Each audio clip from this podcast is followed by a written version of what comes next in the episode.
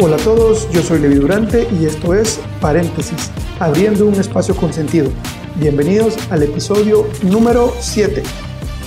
Esto es, ¿por qué estás corriendo siempre? No sé cuántos de ustedes les pasa a menudo que en las mañanas tratan de, no tratan de, lo general se levantan, se toman su tiempo, pero a la hora de ir al trabajo siempre estás corriendo pero no solo para ir al trabajo,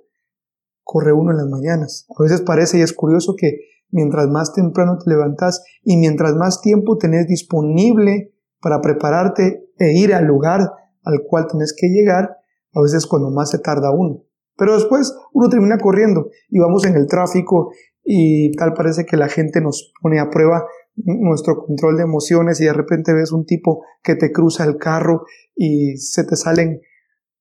un montón de palabras o se te ocurren un montón de nombres de animales, entre otras cosas en las que podrías nombrar a la otra persona.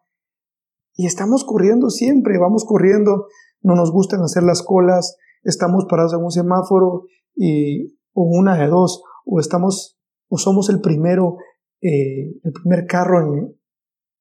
en el carril para avanzar en el semáforo y de pronto empezamos a escuchar a alguien que está pitando incesantemente atrás y no han pasado ni dos segundos o quizás tú sos ese tipo de personas que le molesta la gente lenta y que siempre tienen prisas para llegar a algún lugar, que siempre quiere las cosas rápidas, que siempre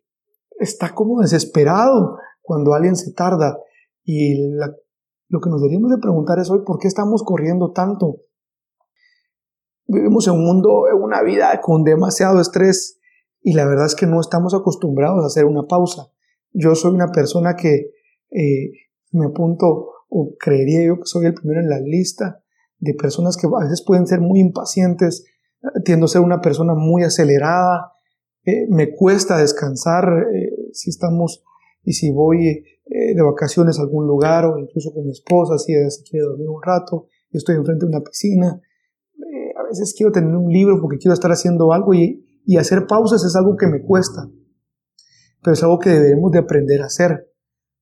Estamos tan enfocados en la velocidad, en querer llegar rápido, en querer hacernos ricos rápido, en querer lograr ese sueño, esa meta lo más rápido posible, porque nos enseñaron que mientras más rápido sean las cosas,